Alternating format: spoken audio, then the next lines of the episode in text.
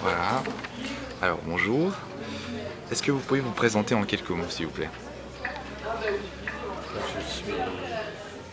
J'ai 72 ans, je suis marié, père de famille, ingénieur général à l'école polytechnique.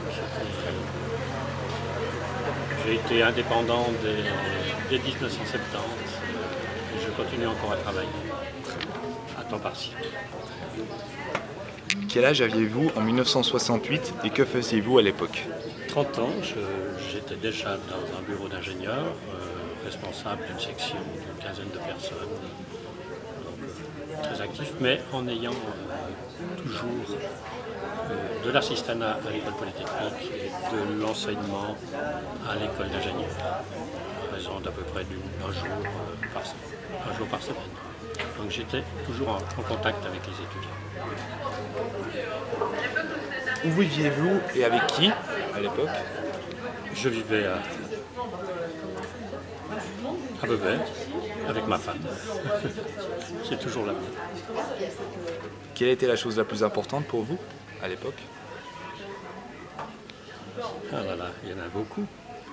C'est difficile. De, la plus importante, je, je suis incapable de faire un choix. Je crois que c'était quand même euh, mon couple, d'abord. Et puis, euh, oui, j'ai- j'aimais mon métier, j'aimais les contacts que tout cela apportait. Par rapport aux événements de mai 68, comment avez-vous appris ce qui se passait à Paris en mai 68 Alors comment je l'ai appris euh, Je, je ne m'en souviens plus. Pour le moment, c'était tellement euh, évident, je dirais, c'est arrivé euh, de 36 manières, par la radio, par, et puis par les contacts que j'avais en permanence. On sentait ça déjà avant les événements, on le sentait déjà dans les discussions que j'avais à l'école polytechnique avec les étudiants. Avez-vous eu connaissance d'événements similaires en Suisse? Je ne peux pas les qualifier de similaires. Il y a eu des événements, des manifestations, mais ça n'a jamais eu l'ampleur qu'il y a eu en France. Et euh, quel était votre sentiment par rapport à ces événements? Alors, les contestations en Suisse, je trouvais qu'elles étaient saines, elles manifestaient une certaine indépendance d'esprit. Je pense que la contestation euh, des jeunes est absolument indispensable. En France, c'était excessif, euh, malheureusement.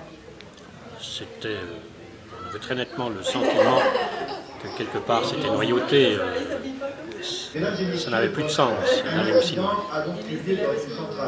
Qu'il faut faire intervenir l'armée, qu'il faut faire intervenir des corps de police comme ça. Ça beau être chez nous, ça ressemble à, ce qui se passait dans les pays de l'Est finalement.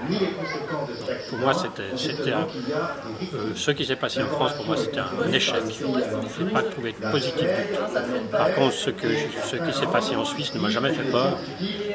Par certains côtés, ça a été une bonne chose. Et euh, mai 68 aujourd'hui, euh, ces événements ont-ils changé quelque chose pour vous? Alors je ne sais pas si ce sont les événements. Je dirais qu'il y a une chose qui a changé euh, très très certainement. La jeunesse est à mon sens beaucoup plus riche. Elle est plus libre, ça certainement. Et dans l'ensemble, je dis bien dans l'ensemble, beaucoup plus très positive pleine d'enthousiasme pour des tas de choses. Malheureusement, comme toujours, on ne parle que de ce qui est négatif. Et certainement cette image négative ne correspond pas à la réalité.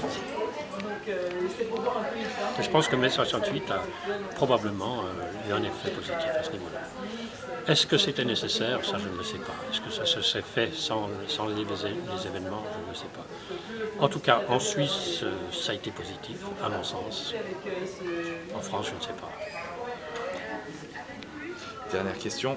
Que reste-t-il de la culture héri- héritée des années 70 selon Alors, des éléments très positifs, comme ce que je disais, cette liberté de penser, etc. Certains éléments négatifs, euh, ce refus de, la réalité, finalement, euh, qui est quand même qu'on doit se respecter les uns les autres, qu'on doit obéir à un certain nombre de règles, qu'on vit en société, qu'on ne peut pas vivre euh, en toute liberté. La liberté bien ordonnée commence par soi-même, d'accord, mais elle commence aussi, la liberté commence dans la mesure où on respecte celle des autres. C'est là l'aspect peut-être négatif de mai 68. Trop loin. C'est tout bon remercie beaucoup.